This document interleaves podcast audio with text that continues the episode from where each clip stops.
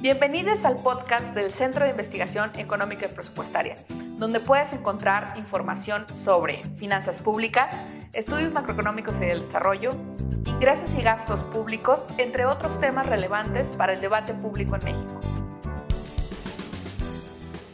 Hola, ¿qué tal? Sean bienvenidas y bienvenidos a su podcast de confianza para temas de finanzas públicas. Mi nombre es Emilio Sánchez Salazar y les doy la más cordial bienvenida a un nuevo episodio de esta serie en la que analizaremos cada capítulo de nuestro documento Implicaciones del Paquete Económico 2023. En esta ocasión platicaremos sobre uno de los componentes más importantes del paquete, ya que es la fuente de recursos que tenemos para poder gastar como queremos gastar en este 2023, que vaya que, que es bastante. Si escucharon el episodio pasado, se darán cuenta que son bastantes los gastos que queremos hacer. Entonces vamos a hablar de los ingresos. Para esta discusión tengo el placer de ser acompañado por dos de los investigadores más buenos que tenemos en el CIEP. En primer lugar tenemos a Juan Pablo López. Hola Emilio, muchas gracias por tenernos aquí hoy. Y también tenemos nuevamente a Ricardo Cantú, investigador en ingresos y deuda. Hola Emilio, buenos días, muchas gracias.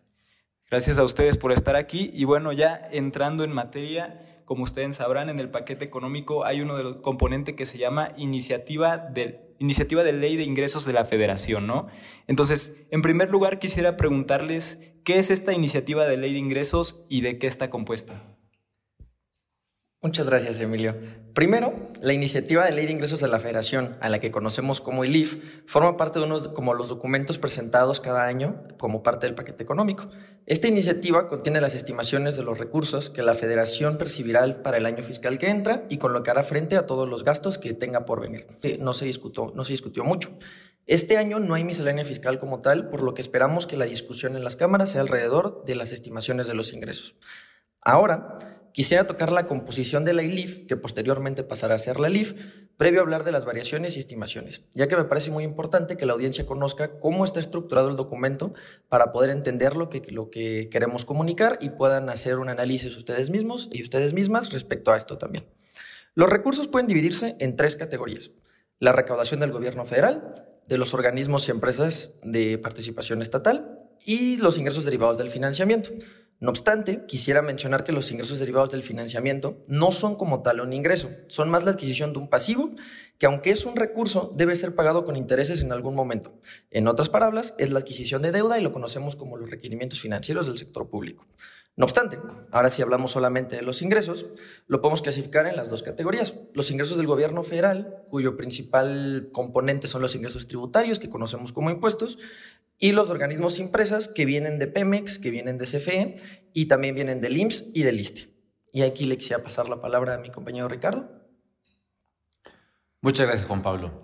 Fíjense que sí, o sea, la, ley de ingresos de la federación primero se presenta como ILIF, la iniciativa de ley de ingresos de la federación. Eso es, y ha sido una, una iniciativa muy esperada porque el año este 2022 ha sido un año bastante complicado. Hemos tenido muchos sucesos internacionales que han afectado muchas variables macroeconómicas. La guerra en Ucrania ha sido, eh, de Rusia y Ucrania ha sido de los más, de los, de los eventos principales y por lo tanto era muy esperada porque teníamos que ver qué esperamos para el siguiente año en los ingresos, particularmente en este sentido para los ingresos petroleros, que ya hablaremos en otra ocasión con mucho más detalle, pero esta iniciativa fue muy esperada por, esta situación. ¿Qué, ¿Qué, vamos a esperar en la recaudación del ISR? ¿Qué vamos a esperar en la recaudación del IVA? ¿Qué vamos a esperar en la recaudación de, de, lo como decía Juan Pablo, los ingresos de organismos y empresas, como qué va a pasar con los ingresos de Pemex, qué va a pasar con los ingresos de CFE, qué va a pasar con los ingresos de IMSS y del ISTE. Son, son, este, este documento es donde se concentran las estimaciones con las cuales vamos a buscar los recursos para poder gastar el próximo año y esta es la importancia, saber de dónde vamos a obtener estos recursos y en un segundo paso, cómo es que vamos a gastarlo.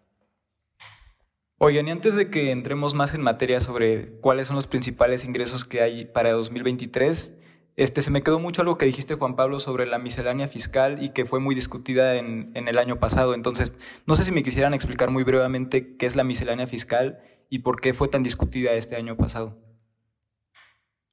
Ok, Emilio. El año pasado se, se, propuso muchos cambios relacionados a las leyes del ISR, del IVA, del IEPS y el Código Fiscal de la Federación.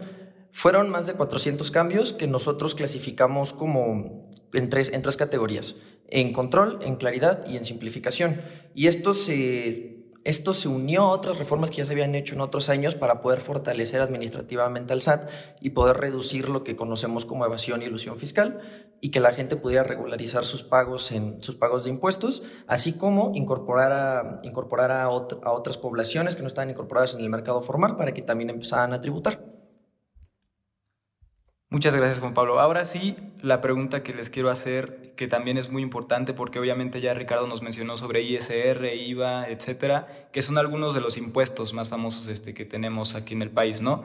Este, entonces, ¿cuáles son los principales ingresos que se esperan para 2023? ¿Es el IVA? ¿Es el ISR? ¿Es otra cosa? Cuéntenme.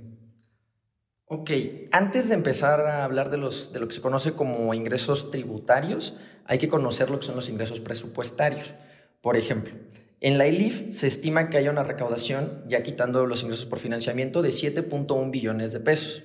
Esto representa 22.7% del PIB y es 10% más de lo que se había aprobado el año pasado. Sin embargo, ante el escenario macroeconómico que hemos estado viendo y también la parte de la eficiencia recaudatoria del SAT y cómo han ido recaudando más, estos, esta recaudación pasaría a ser solamente del 0.8% mayor respecto a lo que se estima que se recaude este año.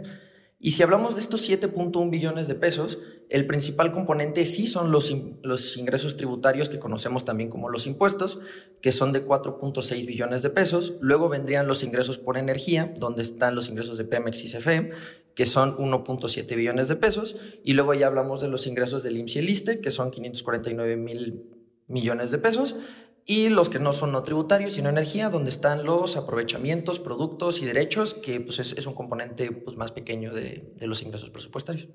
Sí, solo quiero contextualizar un poco estas cifras que presentó Juan Pablo. De todos los ingresos, como bien mencionaba Juan Pablo, hay que descontar los ingresos o los recursos de financiamiento. Esos no son ingresos, son recursos que estamos utilizando para poder nosotros satisfacer todos los gastos que tenemos actualmente. Ahora, cuando hablamos de los principales ingresos, Estamos hablando básicamente de el ISR, el impuesto sobre la renta, sigue siendo, es un impuesto muy complicado, tiene, tiene muchas vertientes, tiene el ISR por, por asalariados, el ISR por personas morales, el ISR de arrendamientos, el ISR de honorarios, etcétera, etcétera, etcétera. Es un impuesto bastante grande, bastante complicado y sigue siendo el principal motor de, de, de, los ingresos a nivel federal. Si seguimos en el segunda instancia, ¿cuál es el segundo ingreso con mayor relevancia? Sería el impuesto al valor agregado, el IVA. Eh, estamos hablando de que estos dos impuestos eh, tienen como más del 50% de los ingresos tributarios, representan más del 50% de los ingresos tributarios y por lo tanto son los impuestos más, más importantes. Hemos visto últimamente que en, en este año 2022 que estos impuestos han aumentado su recaudación, que tiene que ver con la recaudación secundaria, que al ratito vamos a hablar al respecto, pero esperaríamos que estos ingresos ya no sigan aumentando. Lo que esperaríamos, lo que es la incógnita del siguiente año es qué va a pasar con los ingresos petroleros con los ingresos que tienen que ver con Pemex, que tienen que ver con los, eh, el Fondo Mexicano del Petróleo, que tienen que ver con CFE, que tienen una correlación con variables macroeconómicas y esperaríamos que, si bien este año tuvimos unos ingresos excedentes por petróleo, esperaríamos que el próximo año se estabilicen con los retos que esto representa. ¿Qué va a pasar ahora que tengamos menos ingresos petroleros, si va a ser suficiente para satisfacer los gastos o si vamos a necesitar de mayor financiamiento para poder satisfacer todo lo que ya hablamos la, la sesión anterior, Emilio, de pensiones, eh, salud, eh, educación, infraestructura, etcétera.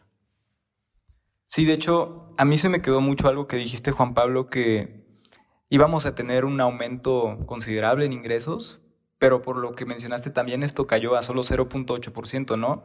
Y esto tiene que ver mucho con lo que dijiste de eficiencia recaudatoria, ¿no? Entonces, ¿me podrías explicar qué es la eficiencia recaudatoria y qué tan eficientes espera que seamos en 2023? Porque a mí la verdad este número se me quedó mucho, o sea, íbamos a crecer mucho, pero ahora ya no. Entonces, ¿por qué la eficiencia recaudatoria está relacionada con esto? Ok, muy interesante tu pregunta. Y aquí tenemos que hablar de nuestro actor principal, que son principalmente los ingresos presupuestarios, los ingresos tributarios, perdón. Aquí de estos 4.6 billones de pesos que te había mencionado, esto es el 64.9% del total de los ingresos. La mayor parte viene del ISR, que sería el 35.3, del 64.9, luego vendría el IVA con 19.9 y luego sería el IEPS a combustibles.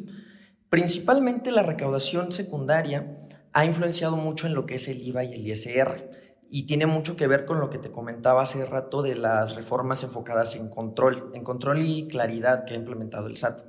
Primero, por las facultades de control, el SAT se ha vuelto más eficiente a la hora de recaudar. De recaudar. Estas medidas nos han ayudado mucho en, nos han ayudado mucho por medio de dos programas principales. El primero es la fiscalización, que es lo que el SAT te cobra después de que ya pagaste, revisan cómo estuvo todos tus pagos y se te hace una, se te hace una fiscalización donde puedes empezar a pagar más. El año pasado, en 2021, cerramos por fiscalización a grandes contribuyentes con 208 mil millones de pesos y en fiscalización a otro tipo de contribuyentes en 182 mil. Otro programa que nos está ayudando mucho, bueno, otro concepto, sería el de, recaudación, el de recaudación o eficiencia recaudatoria. Ahí tenemos tres programas que el SATAC ha implementado. El programa de cumplimiento de obligaciones, el programa de caídas recaudatorias y el programa de cobranza coactiva. El programa de caídas recaudatorias lo que hacen es, van viendo cómo van tus declaraciones por mes y si hay de repente una variación atípica, se te hace una notificación para que regularices tus pagos en caso de que haya ahí una cuestión de, de ilusión fiscal. El de cobranza coactiva es estarte mandando este tipo de mensajes. No sé si alguna vez te ha llegado de tienes un mensaje en tu buzón tributario, tienes que pagar, tienes un adeudo, todo eso también se hace y por eso por este medio también se han ido cobrando han cobrando más ingresos y el de cumplimiento de obligaciones que es en el que te dicen cómo pagar, cómo le tienes que ir haciendo, lo hacen de una manera más sencilla y un poquito más clara. Y todo esto nos ayuda mucho al crecimiento de estos impuestos. Sobre todo Aquí quiero recalcar que los ingresos tributarios y estas variaciones que nos han venido presentando vienen por tres rubros. El IVA, el ISR y el IEPS a combustibles. Por ejemplo, para el ISR se estima que crezca 15.5 respecto a lo que habían aprobado, pero solamente 0.8 respecto a lo que estiman. Y el IVA es un caso muy similar. Pasó de 11.5 respecto a lo aprobado a solamente 1.5 respecto a lo que estiman. Y ya que estamos hablando del IVA, también quisiera recalcar aquí que el año pasado en la misma miscelánea fiscal se aprobó aplicarle tasa cero de IVA a los productos de gestión menstrual tras un trabajo muy arduo de investigadoras e investigadores. Esto en el documento de renuncias recaudatorias está hablando de una pérdida recaudatoria de 5 mil millones de pesos. Esto es más o menos lo que gastamos por renuncias recaudatorias en, en libros y es el 0.1% lo que gastamos por no cobrar IVA alimentos. Entonces, como se venía anunciando desde los trabajos que se hicieron relacionados a esto, no fue un gasto fiscal importante y sí está ayudando o se espera que esté ayudando a la población que, lo, que más lo necesita.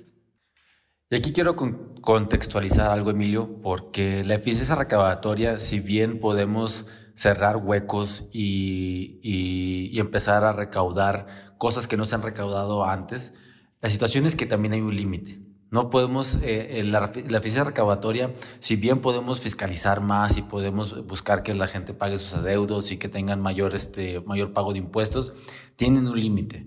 Y, y, cada impuesto tiene diferentes eficiencias recaudatorias. Una cosa es poder eh, fiscalizar a personas, a personas asalariadas que son cautivas, que no, ni siquiera ven el, sus el impuesto se lo retienen desde mucho antes de que llegue a sus bolsillos. Y otra cosa es fiscalizar a establecimientos, a, empresas, a otro tipo de, contribuyentes. Y cada uno tiene diferentes eficiencias. La eficiencia recabatoria, por ejemplo, de, los impuestos de los, del ISR sobre asalariados es de las más grandes y muy comparable con los impuestos a, personas morales. Pero si nos vemos a la eficiencia recaudatoria del mismo ISR, pero para arrendamientos, para honorarios, para eh, otro tipo de ingresos, vemos que la fiscalización o la forma, eh, la informalidad como la conocemos, es bastante, bastante elevada o mucho más elevada comparado con otros impuestos. Si nos vamos a IVA, tenemos una eficiencia recaudatoria también muy alta, pero recordemos que también tenemos grandes exenciones, tasa cero a alimentos y medicinas, eh, exentos a transporte público, a vivienda, etcétera, etcétera, y por lo tanto eh, no esperaríamos recaudar mucho más en este, por este impuesto porque tiene grandes exenciones, tiene grandes renuncias recaudatorias que además, si bien podemos cambiar cierto tipo de eficiencias recaudatorias, también tenemos que ver cuál es la incidencia en la población. Si vamos a recaudar, por ejemplo, más o queremos cerrar, cerrar la brecha, la eficiencia recaudatoria en el IVA, Bueno, ¿qué implicaciones tendrá para los, hogares de menores ingresos que destinan su mayor porcentaje de, ingresos al consumo? es decir, ahorran muy poco. Todo lo que ingresan, todo lo que recaudan, todo lo que generan, lo gastan, comparado con los de mayores ingresos, cuyo ahorro es mucho más alto, entonces su ingreso no es equivalente a su gasto. Entonces ya estamos hablando de un espectro de eficiencias recaudatorias por diferentes motivos y diferentes razones por las cuales pudiéramos nosotros cerrar o abrir diferentes eh, llaves, válvulas para poder o recaudar menos o recaudar más dependiendo de, los objetivos que nosotros, nosotros eh, deseemos, eh, desearíamos para este, este, este, tipo de ingresos. Sí, mencionan muchos puntos muy importantes para esta discusión sobre los ingresos que se esperan para 2023. A mí se me queda mucho lo que dijeron que probablemente el SAT ya se está poniendo más fuerte con todos los contribuyentes y también con lo que nos dijeron, ¿no? De impuestos de tasa cero, sobre todo a productos para la gestación menstrual, etcétera. Y eso tiene que ver mucho con la progresividad que tenemos de algunos impuestos, ¿no? Que busca ayudar a las personas más pobres, más necesitadas. Entonces, me gustaría que me explicaran qué es la progresividad de los impuestos y qué tan progresivos son estos impuestos que se presentan para 2023. Ok, mira. Cuando hablamos de la progresividad, esta se basa en lo que supongo algunas personas de nuestra audiencia habrán escuchado en sus clases de, de, microeconomía, de finanzas públicas o en algún lado lo pudieron haber escuchado, que es el principio de capacidad de pago que es en que a grandes rasgos es que quien tenga quien sea más beneficiado por el sistema o que tenga más ingresos sea quien pague más. Siempre y claro, cuidando la economía, cuidando que no se afecte como el crecimiento económico, hay maneras de estimar más o menos cuánto podemos recaudar sin, sin ser muy onerosos con la economía. Pero cuando hablamos de progresividad, por ejemplo, nosotros utilizamos la métrica del Gini, que si alguna vez lo han escuchado, en este caso se tendría que pensar al revés se hace una distribución por deciles de cuánto se está aportando al sistema fiscal y lo que buscamos en este caso es que sea desigual.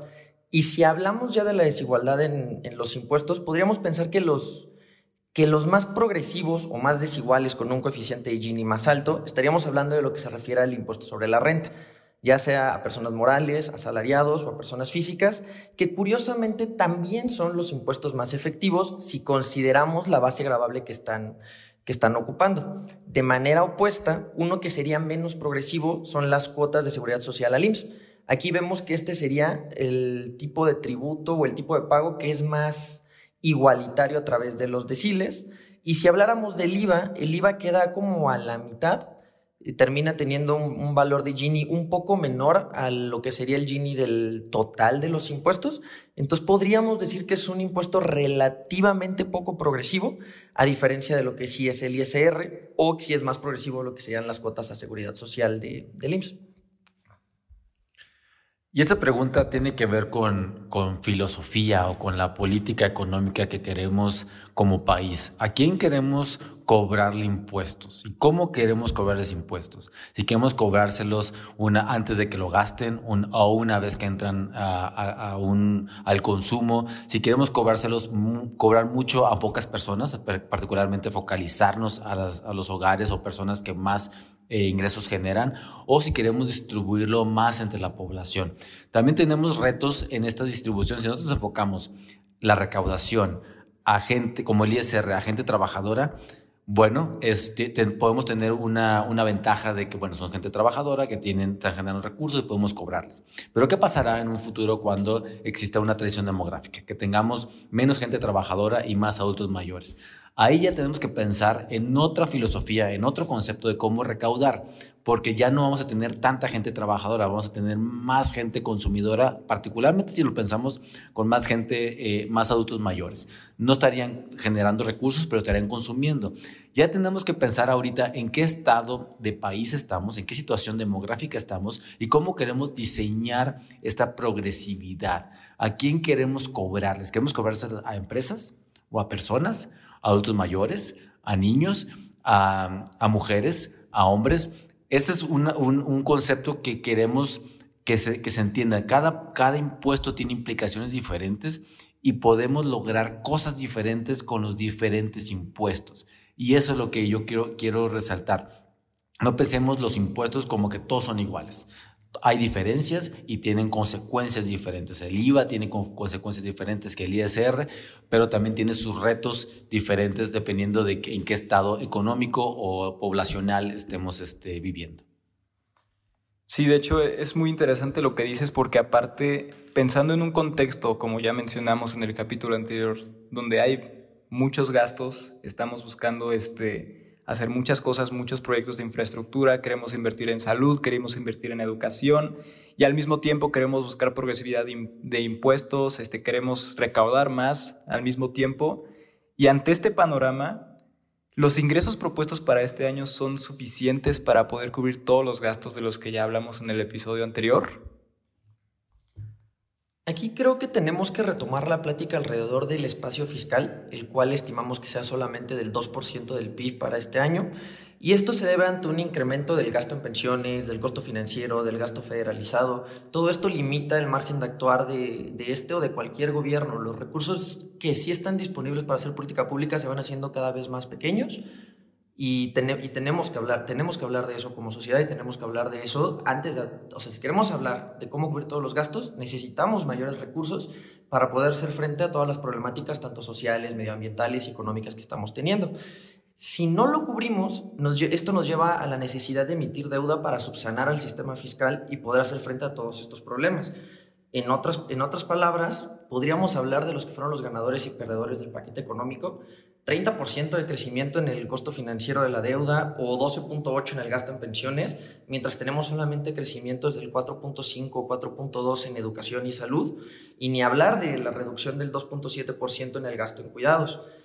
Además, en esta, esta ILIF, con lo que te habíamos comentado, presenta unos retos muy transitorios. Cuando hablamos de recaudación secundaria, fiscalización, eficiencia recaudatoria, esto tiene un límite, no va a ser eterno. Y si hablamos del costo que tiene, por ejemplo, en los estímulos fiscales a los JEPs, tampoco va a ser eterno. Y la ILIF responde ante estas dos problemáticas.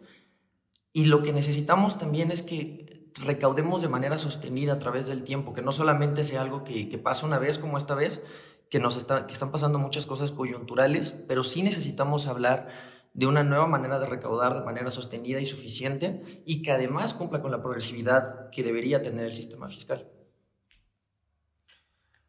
Sí, Emilio, fíjate que desde el 2008 no hemos tenido una recaudación igual a la, al compromiso de gasto público. Es decir, de 2008 2009, que después de la crisis financiera, hemos tenido un presupuesto deficitario. Es decir, gastamos más de lo que recaudamos. En su momento era por cuestiones circunstanciales, había una crisis financiera internacional y pues teníamos eh, la necesidad de, de, incurrir en deuda porque no teníamos el dinamismo económico mundial. Sin embargo, eso se ha mantenido desde entonces, de 2009, hasta lo que se proyecta en 2023, constantemente, año con año, planeando una iniciativa de, ley de ingreso de la federación sin quitar el financiamiento por debajo de lo que vamos a gastar. Lo que representa la palabra que dijo aquí Juan Pablo es muy importante, la sostenibilidad o la insostenibilidad fiscal. No es posible seguir permanentemente gastando más de lo que recaudamos. Tenemos que hacer una, más allá de una miscelánea fiscal, una reforma fiscal de poder ajustar los ingresos de tal manera que podamos cumplir las obligaciones fiscales sin sacrificar a las futuras generaciones. Y aquí es un poquito de, los temas que, de, sin querer confundirlos, ingresos, gastos, deuda, son los tres pilares. Si no estamos recaudando lo suficiente para tener los gastos que nosotros necesitamos en cuidados, en salud, en educaciones, la única alternativa que tenemos en el corto plazo es el financiamiento o el endeudamiento. Pero eso no puede ser sostenible para siempre. Tendremos que ajustar eventualmente y comparar, ok, nos estamos endeudando. ¿Y cuánto nos cuesta esa deuda? Como decía Juan Pablo, creció 30% de un año a otro el costo financiero de la deuda y el costo financiero de la deuda ya es superior al gasto en educación, es superior al gasto en salud y como mencionamos en, la, en la plática anterior, ni educación ni salud han tenido un crecimiento del 30% en un año. Ya quisiéramos tener ese tipo de crecimientos en esos sectores y no en, este, en estos costos financieros que se está como convirtiendo en una bola de nieve. Cada vez estamos gastando más y más y más. Y esto tiene que ver con, bueno, ¿y qué, qué implicaciones tendrá para la redistribución del ingreso para la sostenibilidad fiscal, para los compromisos que estamos nosotros como país haciendo para las presentes generaciones, que somos importantes obviamente, pero sin olvidar las futuras generaciones. Y ahí es donde tenemos el reto de, de los ingresos. Este año 2023 seguimos con ingresos muy inferiores, muy por debajo de los compromisos de gasto y lo que está pasando es, estamos, estamos dejando esta responsabilidad más adelante. Si no quieres decir a futuras generaciones, para un futuro próximo. Alguien va a tener que reajustar sus ingresos para poder satisfacer los crecientes costos de la deuda, los crecientes costos del gasto federalizado, las crecientes necesidades de salud que pasamos, acá estamos pasando todavía. Eh, terminando una pandemia y lo que representó para la economía no tener la capacidad de enfrentar este tipo de situaciones. Entonces, para cerrar, no ha sido suficiente la recaudación frente a las necesidades de gasto que estamos planeando para el 2023. Este, cuentas muchos puntos muy importantes, Rick. Obviamente existe esta necesidad de una reforma fiscal, los ingresos son insuficientes, entonces, para ver ¿qué más necesitamos? Esto tiene que estar dentro de la reforma fiscal. Entonces, no sé si me quisieran platicar de la parte de los ingresos, ¿qué más se necesita en esta reforma fiscal para poder equilibrar esto de ingresos y gastos? Ok, aquí hay que retomar dos cosas. Primero, cuando se habla de una reforma fiscal, no solamente se trata de cubrir la parte recaudatoria, que como ya explicamos en la pregunta anterior, sí se necesitan más recursos para cubrir los crecientes gastos, pero también el mismo sistema fiscal puede, puede tener modificaciones que nos ayuden a cumplir con la progresividad, con justicia fiscal, con muchos otros temas que tenemos, que tenemos alrededor.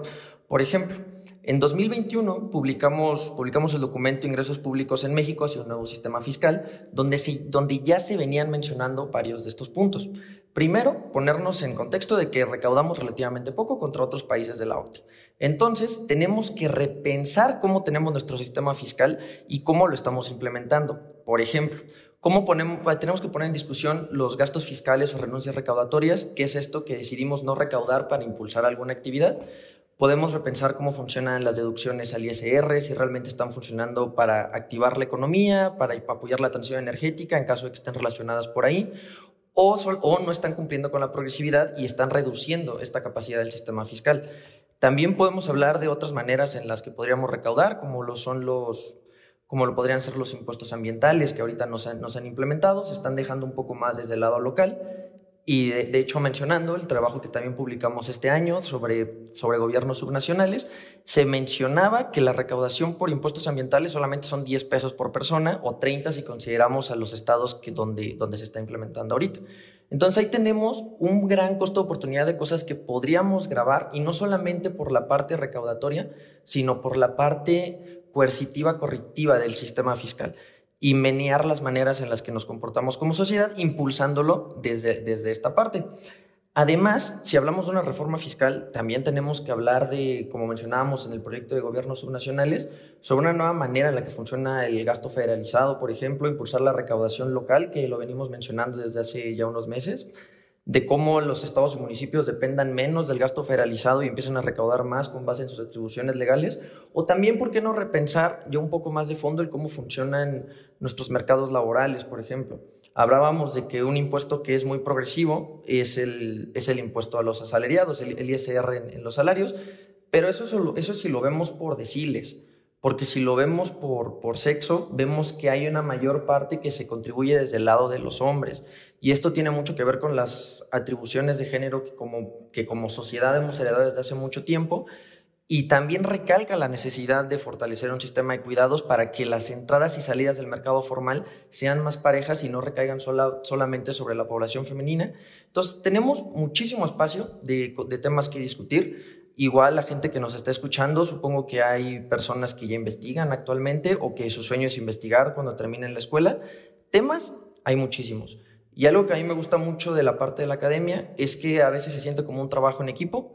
Nunca sabes cuándo una persona va a retomar tu idea o nunca sabes cuándo la idea de otra persona te va a motivar a ti a hacer tu investigación. Entonces, pues temas tenemos. Y la gente que nos escucha también tiene mucho espacio. También me gustaría que comentaran qué les, qué les parece sobre un, sobre un nuevo sistema fiscal, qué les, qué les interesaría saber, saber más o por qué no, también cuáles han sido los descubrimientos de las cosas que ustedes han ido desarrollando y han ido descubriendo a través de los años. Es una discusión que tenemos que tener. Definitivamente la tenemos que tener. Y pues invito a todo mundo, tanto hombres, mujeres, profesores, profesoras, estudiantes, a que participen en estas investigaciones, a que nos sigan todavía las publicaciones que vayamos haciendo, que consulten también otros documentos. Es un trabajo muy bonito y los, y los exhorto mucho a que también se integren a este mundo. Y ya solo para concluir, Emilio, este, quiero nomás comentar que el sistema fiscal no es uno, son muchos. Tenemos que incluir también a los estados o municipios en este esfuerzo de recaudar mejor, de gastar mejor. No solamente es un compromiso del gobierno federal, sino es una participación de todos los órdenes de gobierno. Y hay muchos temas que podemos seguir abordando y con muchísimo gusto este, estamos a sus órdenes para poder platicar y ahondar en cómo podemos mejorar el sistema fiscal, cómo hacerlo más progresivo, cómo hacerlo más eficiente, cómo poder cumplir las promesas de gobierno, cómo poder eh, recaudar de una manera eficiente equitativa y justa. Bueno, creo que a raíz de este episodio ya tenemos muchas reflexiones muy interesantes para nuestra audiencia. Las agradezco muchísimo por estas reflexiones y nada más, por último, preguntarles en tres palabras cómo calificarían esta iniciativa de ley de ingresos de la Federación. La clasificaría como insuficiente, incierta y transitoria. Yo la clasificaría como baja, como insostenible y desigual. Y bueno, ahí lo tienen. Muchas gracias por escuchar este episodio. Como siempre les recordamos que pueden consultar nuestro documento de implicaciones del paquete económico, así como el micrositio que construimos para ustedes en paqueteeconómico.ciep.mx. También les recordamos que pueden participar en este debate que tenemos sobre los ingresos y sobre el paquete económico en redes sociales utilizando el hashtag en tres palabras en Twitter y Facebook arroba CIEP y bueno, eso sería todo. Mi nombre es Emilio Sánchez. Tenemos una cita en el próximo episodio de En Tres Palabras, un podcast del Centro de Investigación Económica y Presupuestaria. Hasta entonces.